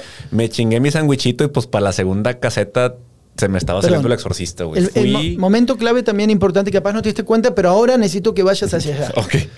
Abres tu lonche, ¿no? ¿Estás sentado en el camión? ¿Había alguien al lado? No. No, no, no. Porque es muy egoísta a veces. No por el alimento, por lo que huele, güey. Sí, Abres tu chorizo y tú crees que no pasa nada porque es el mejor chorizo del mundo. Sí. Igual que el güey que come atún en la oficina, ¿no? Sí. Todos tenemos un amigo godín que dice, no mames, cabrón. Y- o sea, y- huele a 300 kilómetros el pescadito con, con no sé qué que le pone, güey. Igual y, ¿Eh? igual y iba muy vacío el autobús, pero bueno, si alguien iba en ese autobús ¿Y qué hace pasó? unos 20 años conmigo, pues Y miraste hacia atrás y había baño, supongo. Sí, claro, sí, sí, sí. Entonces empiezo con este, oh, el retortijón donde dices, esto no es cualquier retortijón, Ah. Sí, sí, esto sí, no sí. va a pasar con cualquier Ay, cosa, ¿no? ¿Y apretaste por No, primera pues, vez? Tuve que ir al baño de un autobús, hijo de su pinche mar, oliendo a mar. Huele al océano, a no sé qué huele el, el baño de un autobús. Eh, eh, bueno, hay una habilidad especial para cagar en baño de autobús. Hijo de eso, güey, pero es de- así, o es sea. más difícil que el baño de avión. Han mejorado los baños de avión como... Aunque no, no hay nada peor que salir del baño y que haya una señora esperando, ¿no? Yo chingada madre. Que estás esperando el baño de avión estos de 12 horas, ¿no? De, vas, vas en el avión y dices, así, eh, yo soy así, ¿no? Dos de la mañana, todo el avión dormido. Ahora es cuando. Y dices, ahora voy sobre el pasillo, me levanto, todos dormidos, ni siquiera me ofrecen una pinche agua a la zafata, están todos dormidos. Vas a cagar al avión y sales y está la viejita, güey, ¿no? O la señora. Oh. se, se cierra, le bajas al baño, ¡tac! abre la puerta en pliegue. Sí, se va. Tan- Se va la aspiradora tipo Bruce Willis, le cae no sé dónde la mierda, dónde cae, en qué parte del planeta, o cómo es eso.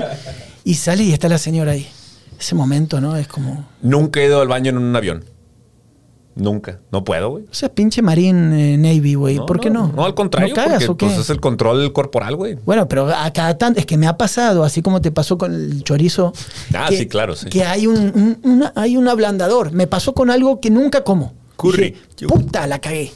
Un yogur. Ah. Te dan esos yogurcitos, viste, medio que tampoco sabes de dónde viene el yogur, quién rompió la cadena de fríos, y el yogur ahí cometió el. Me mandó al baño. Yogur de cabra de la chingada y ni cuenta te diste. Sí, bueno, y, Y ahí se te también. Y ahí te vas y te apretas y todo. De baños, es que ahora ya pasamos anécdotas de baños, pero. Saludos, si usted se está escuchando la secta y ¿Eh? se va cagando. Saludos sí, a se usted. va cagando. El peor, el- la peor sensación de toda mi vida cagándome, volviendo de Teotihuacán. Mira cómo lo tengo grabado. güey. O sea, te aventaste 2.500 escalones para arriba, otros 2.000 para abajo. No sé cuántos tenga el Chile, no, no creo No, que sean no, tantos, pero... Teotihuacán. Hice el tour, caminé, sepa la madre y todo. Algo comí de error de novato también, güey. Un puestito ahí en la salida. Y después me subí a un pecero de estos para agarrar para. A mitad de camino, sepa la madre en qué parte estaba de la ciudad, güey. No daba más, güey. Pecero, ¿no? El, el- el bus lleno hasta la madre, Ciudad de México, tráfico, y yo, güey, te juro que creo que, que, que- que traspasé el sentido de, de la meditación, güey. tipo de, de empezar a. ¿Viste que llevas tu mente a otro estado, güey? Sudando ¿No? frío y la chingada. Ya no sientes nada, güey. Eres como un Saiyajin, güey. O sea, no sentí nada, güey. Ya, frío, calor, me aislé. No estaba en el camión, güey, para no cagarme encima, güey. Y aparte yo creo que debe ser el, el ejercicio mental más difícil porque de cierta forma estás tratando de separar tu cuerpo No, de no. la esta experiencia, este, donde prácticamente yo creo que se, ha de ser la experiencia más denigrante que te puede pasar en público, ¿no? ¿Cagarte encima? Pues sí, güey, porque si te guacareas, pues bueno, mucha gente se guacarea y andaba pedo o algo así. Si se te salen los mocos, pues son mocos, pero que te pase eso, güey. apretar, apretar, difícil, apretar, güey. apretar. Ya ente- empezar así y si Que la tortuga se está asomando. ¿Cuándo- cua- ¿Cuál ha sido tu momento, así como que yo lo tengo marcado? ¿Tienes alguno o no? Sí, eh, estando en la, en la militar, teníamos tres meses flotando, no lo voy a hacer muy larga, pero había estos en Singapur, unos molecitos de comida, güey. Ok. Entonces creo que alguna vez lo platiqué. Y me hicieron un pinche caldo así de res y con Ah, hierbas muy sí, frescas sí, y sí, todo. sí, sí. Lavado de estómago. Pero ¿dónde fuiste al baño? Porque también es importante. Cuando tú sabes que hay un baño, las ganas se van. Cuando Ah, sí, no está sí. el baño, atacan, güey, las ganas. ¿Cuándo fue? No, no. ¿Había eh, baño? Busqué un baño, busqué Ah, un bueno. baño, pero no sé cómo haya quedado después de, o sea, destrozado el baño. O sea, fue algo así fuerte de, a la madre, pero fue una purga, fue una purga literalmente. Porque está el baño, el famoso baño, donde ya no te importa nada el transporting, ¿no? Como la película Transporting, ¿no? Ah, sí, sí, sí. El vato se mete adentro de inodoro y navega, ¿no? En toda esa, esa cuestión. Pero has entrado, hay baños terribles, güey. Hay México es un lugar de baños limpios, man. ¿Qué pasa, güey? ¿Qué pasa? Bueno, aquí nosotros tenemos este acercamiento a la cerámica del baño. de- por cultura, por conveniencia, lo que tú En quieras. Occidente, sí. ¿Qué pasa cuando traes eh, una diarrea explosiva, por Sí. ejemplo, y es de así de aguilita, güey? en Ah, estos bueno, baños, los baños donde, hay, árabes. donde hay un pozo nomás. Los baños árabes casi todos son de aguilita y con, con jarrita. ¿Qué pasa, güey? O No, sea, bueno. spray, o sea, le- No, yo sí he tenido todo tipo de situaciones. impermeabilizas el baño. Eh, eh, no, pierdes la vergüenza, ¿no? Finalmente dices, bueno, pues si, acá- si es la cultura acá, pues te dejo todo como está, ¿no? Y, y después estás con la jarra así, como mojando el, piso. ¿Qué onda, joven? Espérame tantito. Y estás con la jarra mojando todo. No hay Qué- otra manera, güey. qué puto asco, güey. Es que, o sea, imagínate un baño destrozado en México, un baño de escuela y se ve muy culero. Imagínate un baño destrozado donde ya todo el Es que, entorno donde pisas, llegas. Los árabes, por ejemplo, traen la costumbre, que es un tema, no sé de, qué época viene la cultura, que ellos casi todo, cuando están esperando, ellos se, se ponen en cuclillas. Es Ajá. una posición energética, no sé cuánto. Que si tú de chico la practicas está bien, de grande te acalambras a la madre. O sea, yo lo hacía para quedar bien y sacar una charla periodística y volvía calambrado en la madre. Pero para cagar si te pones así, en eso, y tienen la jarrita de agua, güey. Jarrita de agua. La jarrita, la jarrita moja tu mano. ¿Se va por delante o por atrás del agua? No, no, la jarrita para tu mano. Es para escarcharte. Nada ahí. más, la mano y dale ahí con la No, mano está- izquierda porque es mala educación. Acuérdate que el árabe saluda con la derecha y no con Por- la izquierda por porque es para lavarse sí. el culo. Ajá. Eh, pero después la jarrita la dejas. Y alguien va a usar la misma jarrita y la jarrita tiene este uso. Uno en la vida no se pregunta ciertas cosas. Hasta el COVID creíamos que no pasaba. Pero igual y la jarra, ¿con qué mano la agarras, güey? No, nunca llegué a ese momento de pensar eso, güey. Es que estoy pensando, o sea, la agarras con la No, derecha. la agarras con la derecha para artearte agua. Ok, te limpias. te limpias y vuelves y después, bueno, obviamente te lavas las manos afuera. Es como una tradición, tampoco me vengas ahora, Ta pues madre, así es, güey. No ¿Qué quiero quieres que ver haga? un- no quiero ver un cabrón cocinando algo así porque va a estar viendo la mano izquierda, güey. Pero bueno, acá no hay, güey. Acá no hay casi de... No, y el papel es como una sugerencia a veces, ¿no? El papel es como que para secarte, no para es que limpiarte. realmente, si lo piensas, el papel es más sucio que el agua, güey. El papel sí, puede ser. No, no, es. Es. Es. Sí, sí, está más impuro que el agua, definitivamente. Es. O sea, nada más te tienes que quitar ese pinche tabú cultural. Si te lavas el culo con agua, momento hermoso este del programa. Sí, eh, eh, tu cúspide de la secta. Sí, Creo que nunca habíamos hablado tan de la verga. Sí, sí, sí, nunca hablamos tan. O sea, eh, es más sano, güey. Pero no, papel. no, no Te es sano, menos. Claro, te lastima menos. Es más higiénica el agua que el papel. El papel siempre te va a dejar algo. Sí, güey, pero el papel no se te va escurriendo por un calcetín con No, agua de mierda, güey. pero te- el agua sí, güey. No, pero por ejemplo, los franceses y en Sudamérica se utiliza. ¿Nunca fuiste a El bidet. Sí, el bidet, que es una, una ducha desde abajo. Bueno, pero ahí tienes todo un sistema que te está apoyando. No, tu y- mano no, es y más un espectador. los bidet, que en Argentina hay en todos lados, lo extrañas con el tiempo. Al principio te da cosa. Ya una vez que te acostumbras, te sientas en el bidet, busquen bidet, B grande, I-D-E-T. Está el inodoro y después, pum, te pasas al lado, ¿no? Le prendes, puede ser con agua caliente. Entonces le metes agua caliente y tienes un momento como sexual, güey. ¿Cuánto tiempo puedes estar ahí, antes así. de que sea maña? No, pues es un estilo de vida. Sí, yo llego tarde siempre porque, porque siempre me voy y me siento un rato. Ahí está. Entonces está el bidet y te, y te pasas con una toallita, güey. Va, no, no, pues sí, o sea, sí entiendo todo, pero No, yo. Es que piénsalo, para todos, es más higiénica el agua que el papel, güey. Sí, pero es que el agua se va para todos lados, güey. O sea, No, pero bien hecho. Después hay, man- hay, hay más. te, te estoy hablando de la clase. Después hay más tecnología. Los chinos te sale agua de todos lados. te Los hablan, japoneses tienen, Los sí. japoneses. El agua, practícalo. Pero bueno, nosotros no estamos preparados. Va a ser un chastre, güey. Va a tirar agua por todos Sí, lados. va a ser un cagadal No por todos momento. lados. Pero el agua. ¿Nunca cagaste en el mar, por ejemplo? no, güey. No, pero sí me ha tocado alguna vez saber que hay tiburones Que- algo, flotando, ¿no? de Sí, repente ¿quién- pinches cocodrilos flotando. Ah, la ¿No? madre. El agua, ¿Tú, acuérdate sí, lo que tú te sí te aventaste en el mar? Yo tuve una situación una vez, sí. Tuve una situación de, de- de chiquito. Dije, no, pues acá no hay nadie, estamos en una playa inhóspita, ahí te va. ¿No? Ahí, ahí va el, el carcazón. Sí, sí, ahí va. Sí, todo, todo. Uno practica todo tipo de situaciones en la vida cuando tiene que salir adelante. Bueno, ahí sí. ¿Eh? O sea, ahí prácticamente. Fíjate que eh, después de haber viajado por el en mundo. el monte si cagaste. Sí, tienes que ir. El monte sí, La alguna neta, vez tiene dame que tus haberte pasado. pinches, eh, corazón púrpura y todo. No cagaste en ningún lado, no hiciste nada. ¿Qué hiciste, güey? No, yo- a mí nunca vieron corazón Ah, púrpura. Dame tus corazones púrpura y todo, pinche soldado Ryan, güey. ¿eh? No, este. Es que mira, yo sí soy de ir al baño, trato de respetarlo en, en el, en el lugar original, güey. Trato de. No, eso se pierde sí, ya. sí, eso sí, es- sí, sí. Digo, ya cuando estás en otra parte, pues modo que me pase tres semanas sin ir al baño. Pero trato de. Si estoy fuera, trato de buscar ¿Diez el cuarto minutos o hotel. media hora? ¿Qué cosa? en el baño? ¿Cinco minutos o 20 minutos? No, 10 minutos, 10 minutos, 15 minutos. Tampoco soy de leer, escribir en el baño, nada por el estilo. No, no. Tampoco. O quedarme en el de la llavecita de abajo, Sí. también en el video tampoco. Oye, ¿no? ya no se usan revistas como. No he visto. ¿Tú eres de revistitas y esas cosas? Aquí, aquí había muchos y la gente se va a acordar. Y- las elecciones. Las elecciones. ¿Nunca Güey, ¿Ustedes esta revistita? Cabrón, yo salí en unas elecciones y me Ah, dicen, güey, te estoy leyendo cagando. Me dice un amigo, ¡a huevo, cabrón! Ya soy famoso. La voy a buscar. Cuando de la primera cobertura que hice en Bagdad, me entrevistaron. eh, se llama en inglés Writers... Reader's Digest. Gracias. Y mm, ahí la tengo, la voy a buscar, güey. Yo dije, cumplí mi meta, güey. Estoy en 300.000 baños del planeta, güey. Ahí está la revistita, güey. Excelente. Esa, la chiquitita, dices Sí. tú. Ahí está. Sí, es una, una revistita Sí, chiquita es que la venía, te la mandaban a la casa. Sí, señor. Este, Es- seguirá existiendo esa Venía cosa. con una sección que se llamaba La risa, remedio infalible. Acá está. Supuestamente era de chistes, pero la verdad Ah, todavía medio bolas. existe, ¿Sí existe? 110, ah, 116 pesos. A su pinche madre. y pues, Mel. Gibson, o sea, imagínate lo obsoleto. No, bueno, todavía. Y Mel Gibson joven y sale. O Mel será de colección, güey. Han de ser de no, colección, güey. Dice colección 1998. Busca el tuyo, Santiago. Debe estar ahí tu. tu...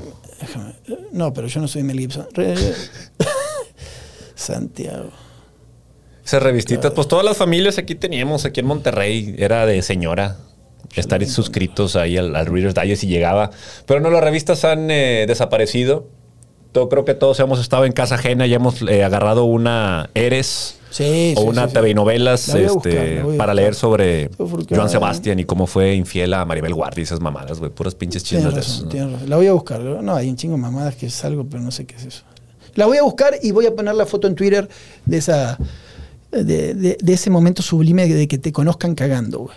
Porque también estás vulnerable, ¿no? O sea, estás Sí, tranquilo, sí, sí. estás ahí. Sí, todo. estamos eh, hablando de un episodio un poquito sin el glamour eh, acostumbrado aquí en la secta. Ya son una hora diez.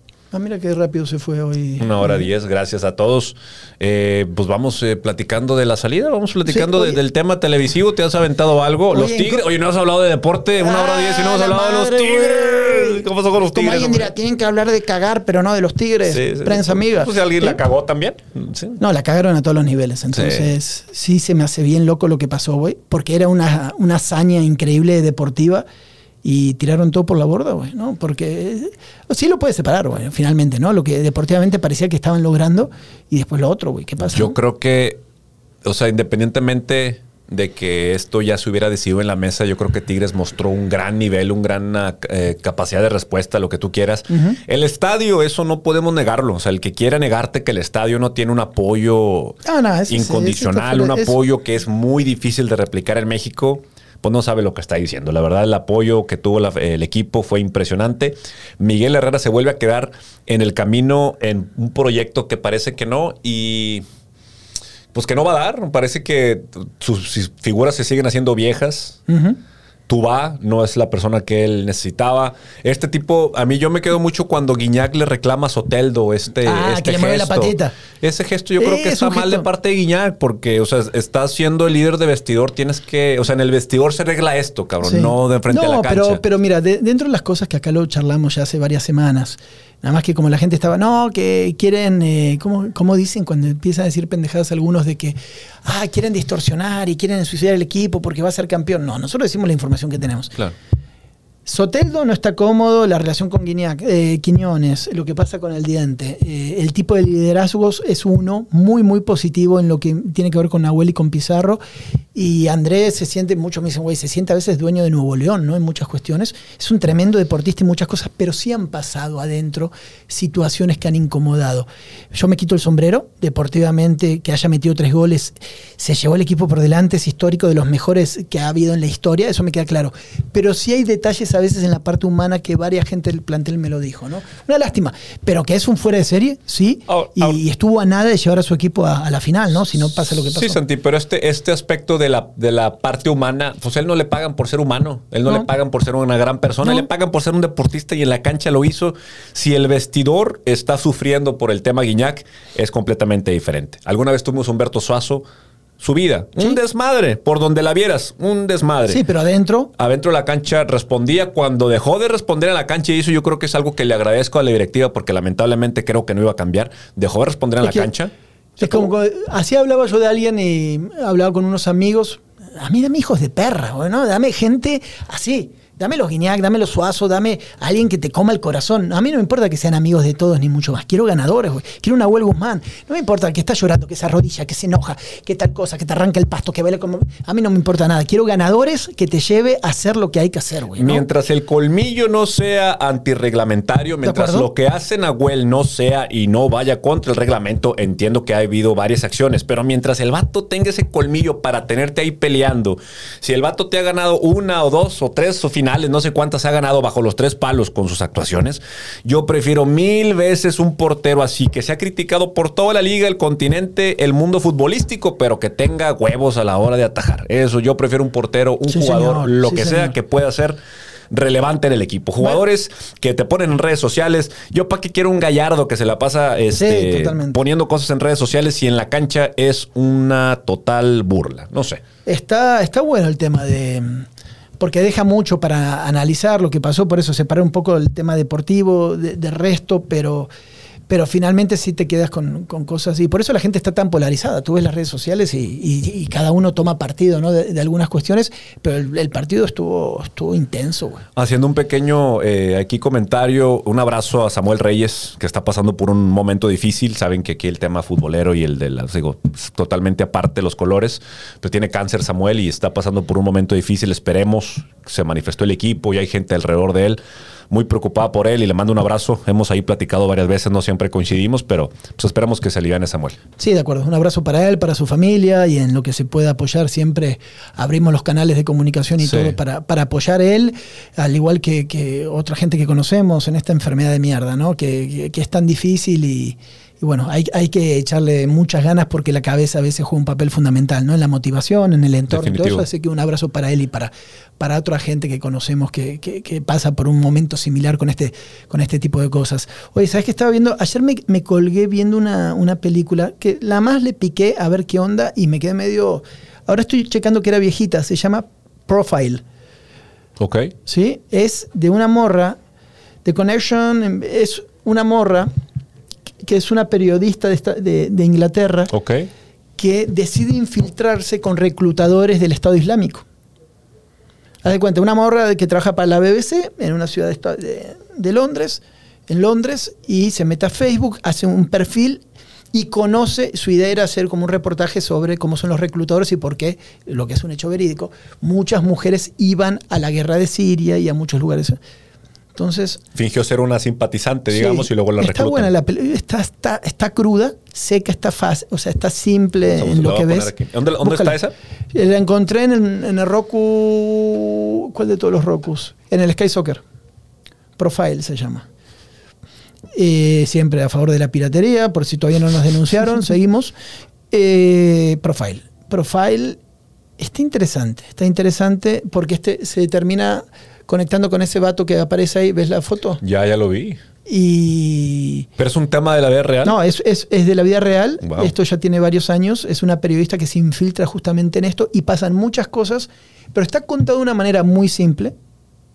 Eh, a mí se me hizo interesante, será, obviamente tengo una tendencia a este tipo de temas, pero, pero está bien documentada, por eso me gustó. Entonces, como está bien documentada y te habla de muchas cosas que iban pasando, te abre los ojos eh, sobre, sobre lo que ha sido esto y sigue siendo, ¿no? En gran parte del mundo, que a través de páginas de internet muchas mujeres u hombres se ven seducidos por ciertos ideales, creen que van a salvar el mundo o se fueron para un lado, otro sea musulmán, re- la religión que tú quieras, y después terminan metidos en una guerra, güey, ¿no? Y, y por eso hay gente, todo el mundo metido en este tipo de guerras. güey. ¿Cuánta gente, o sea, cuánto tiempo crees que le queda a la humanidad de creer que la religión sigue siendo una bandera que nos conviene cargar a todos y regirnos y querer tomar este tipo de decisiones en base a religión, No, en base a que- creencia, en base a... Para mí un rato largo, para ti no. Bueno, yo creo que el catolicismo está en una, en una gran... No, bueno, tienes tus las grandes eh, religiones monoteístas, ¿no? Este tipo de religiones siempre hay una crisis cada tanto. Y había, había un libro muy, muy importante de principio de los 90 que se llama The Clash of, of, eh, Civilizations, ¿no? Del choque de civilizaciones de Huntington. Y hablaba justamente de esto, que el mundo se iba a acabar porque había un choque de civilizaciones y explicaba muchas situaciones. Después de eso viene otro libro que dice, bueno, finalmente no era el choque de civilizaciones, finalmente es otra cosa. Eh, para mí siempre estás en chinga una, un- una religión contra la otra, pero como que se va renovando el, el discurso. güey. Pero aquí en México somos, o sea, monoteístas, pero nos cargamos al politeísmo, ¿no? Porque tenemos todo este sistema de santos, tenemos a, la- a la Virgen. O sea, hay gente que sí Hay mucho decide, ¿no? lo ven en su igualdad como una deidad a la Virgen y a esto, pero sí un conducto diferente para tener esta este contacto con Dios como lo quieren Sí, ver ellos. esa, histo- esa- esa charla otro día la podemos tener. Porque esa es muy larga, es muy larga, Esa sí. combinación entre. Es como el. el, eh, Malverde y este tipo de Claro. personajes que tú los adaptas también a tu cultura propia para, para tú sentir que realmente te sirven a ti, güey, ¿no? Claro. Todo el esquema de la Santa Muerte también es muy interesante, ¿no? Esta combinación entre lo católico y otras cuestiones. Sí. Eh, pero esto de las. Pa- Para mí sigue habiendo. O sea, nada más que se pone aburrida o vieja la iglesia católica y hay esquemas cristianos mucho más modernos que te entienden, ¿no? Entonces ya sientes como que el cristianismo o ciertas partes te entienden mejor. O entras, hay- había una iglesia, creo que la iglesia universal, una brasilera, los estos que salían a las 12 de la noche, empiezan multimillonarios también con un esquema muy, muy gringo en esta parte de broadcast, donde venden un estilo religioso también, ¿no? El agüita, la, la cosita de la suerte, y ven a salvarte, y te agarran espasmos y te caes y estás temblando, ¿no? Este, este tipo de cosas. Para mí sí, siguen habiendo, nada más como se adaptan a- al cotorreo actual, güey. ¿Qué necesitas tú ahora? ¿Te sirve que vayas a, un- a una cruz y digas por mi, por mi culpa, por mi culpa, por mi gran culpa, o necesitas otras cosas más, más posmodernas, bueno. Y en todo este tipo de, de, digo, versiones que la iglesia te va dando, no sé si la gente vaya teniendo apertura espiritual en cuanto vaya avanzando, pero ¿te acuerdas también este tipo de grupos, eh, sectas, cultos, donde agarran la religión, pero empiezan a tener un mensaje donde el mundo se va a brincar, eh, en tal día? Y ¿sabes qué? Ah, claro. Estamos acabados y nos vamos a tomar el Kool-Aid y nos vamos a llevar la nave y la chingada. ¿A qué... ¿Qué tanto puede caer un ser humano para empezar a creer estas falacias eh, de liberarse? ¿Te, te acuerdas de los de Heaven's Gate? Sí. Una- un caso terrible ahí en Estados Unidos donde pues, varias personas, varias decenas de personas se tomaron un Kool-Aid porque venía la madre, la tierra, venía, perdón, la, la madre. Me hiciste acordar de esta la serie. nave madre. Esta está buena, esta serie, güey. Esta es la de Waco, ¿te acuerdas? ¿Cómo se dice en inglés? Ah, de Waco, sí, sí, sí. Eh, En Texas, En el ¿no? 93, ¿no? Sí, hay una serie creo que estaba también en algunos de los Rocus, búsquenla, que creo que son nueve capítulos de esta secta. La matanza de Waco, sí. Claro, que tiene que ver con un, un predicador tipo profeta que hablaba de ciertas cosas y termina en una locura. Va la policía, ¿no? A tratar de- terminan de a evacuarlos. meterse. No, bueno, no se les vamos a spoilear, pero es historia, ¿no? Eh, hay un tipo un suicidio masivo y muchas cosas que pasan. Así la es. serie está buena porque, porque justamente te, te muestran cómo te van lavando el cerebro, ¿no? Con estas cosas. ¿No viste esta de The Sinner? Eh, el, pica- ¿El pecador cuál es? Eh, The Sinner es esta que una morra de repente empieza a cuchillar a una persona y no sabe por qué, este, y un detective está tratando de investigar por qué The hizo que- Sinner. ¿Está? Esa mera, sí, la de la derecha. Hay varias temporadas después que se agarraron con otra La, historia. la vi- siempre le saqué la vuelta. ¿Está buena? La voy a ver. Habla de este tema de los cultos. Pero Creo sí que ya en la segunda temporada. Sí. Vamos a Pero está, está más o menos. Está más o menos. Está, la, la primera temporada tiene como que un tema tan bueno que te agarra, pero termina, concluye el tema de ese. Entonces empieza la segunda temporada con un policía, pero ya otros protagonistas. Y eso es a lo mejor lo que no te gancha, porque es tan buena la primera temporada que te engancha con, el, con los personajes. Ok. Que. Está buena. De esas te la recomiendo también. La primera y segunda temporada. Ya creo que hubo una tercera. Ya yo, la verdad, ya no le seguí porque la segunda no está tan buena, o al menos el desenlace. Ok, perfecto. Eh, una 22. Siempre tenemos como el relojito, ¿no? Ahí está, sí. Para ir al baño, 1.22. Tú quieres Sí, acá sí, sí. como. Vámonos aquí a tapar el baño de multimedios. Sí, vamos. eh, un día podemos contar historias, ¿no? Sí, sí, Te sí. sientas al baño, al lado está el Arqui. Grabamos en un baño. Charlas Cada quien en su baño. A la izquierda está Willy González, charlamos de la vida, ¿no? 8 de la mañana. Hay, hay- sí. hay historias de los baños en las empresas, ¿no? Así es. Eh, Triste. Pero bueno, señor, pues nos vamos. Este, saludos a la directiva del Monterrey. Irán Mier como refuerzo. Di- dime que es mentira, güey. Desmiénteme eso. Desmiénteme que Bucetich está pidiendo a Irán Mier como un refuerzo, porque eso no es un refuerzo. Eso es un, otra vez un, a ver si aquí funcionan. Jugadores que vienen bien o que pueden venir bien, que tienen calidad, aquí se desbaratan. ¿Por qué creen que aquí Hay van una a levantar? Sí, Pero te voy, a- te voy a decir. Ah, te digo completa la película. Eh, no me digas que porque saber Héctor Moreno o algo así, porque es lo mismo. O sea, No, es probable, o sea, llegando el mediapunta que van a traer, que va a acompañar a. Bueno, Jansen se queda, ¿no? Entonces, Jansen o Funes Mori. La mejor que me dijeron es cuando me dicen, tal vez Jansen quita el puesto a Funes Mori. Y le dije, no, ya me traga la tierra. Entonces, Jansen o Funes Mori va a ser el titular, ¿ok? Uno de los dos. Y van a poner un mediapunta que los va a acompañar. Y una vez confirmado el mediapunta, Plátano Alvarado se va del Monterrey. Vale, Caxa, ¿no? Algo así. No, eh, ahí va Parra. Plátano, Ah, Parra, perdón. Plátano pudiera ir a Chivas. Y ahí pudiera venir Alexis. Iramier. Ah, mierda. O sea, imagínate. Chinga. Yo prefiero a, a cualquiera de los muchachos que canta, ¿eh? Eh, Sí. Pero, pero bueno, más o Esta menos. directiva es, eh, pues agarra, tiene dinero en la bolsa, pero va y se surte al mercadito. No entiendo. Pues escuchan la secta, cabrón. No entiendo. Eh, Si no entiende usted la referencia, se saltó en la secta, no entiende. Los agradecemos por Sí. acompañarnos. Que decir, van al y después se cagan encima. No, Se caga, o sí, no, no se cague. Tranquilos, No- muchachos. No, tranquilos. se cague porque eso es lo que nos trajeron. Señores, se fue el 33 de la secta. Nos vamos, Santi. Afirmativo, la edad de Cristo. Por eso estuvimos tan metafísicos. Fíjate, fíjate. ¿De cuál metafísicos, güey? no, Bueno, algo. Sí, eh, puede ser el, el- no, puede ser la muerte de la secta. Puede ser. Aquí- hasta aquí es llegamos. que una 33, Cristo, Hueco, cagarse, eh, bidet. Eh, hay, hay mucho, mucho mensaje oculto, ¿eh? Otra vez empezamos sin rumbo y acabamos peor. Sí, un estilo de vida. Saludos a todos.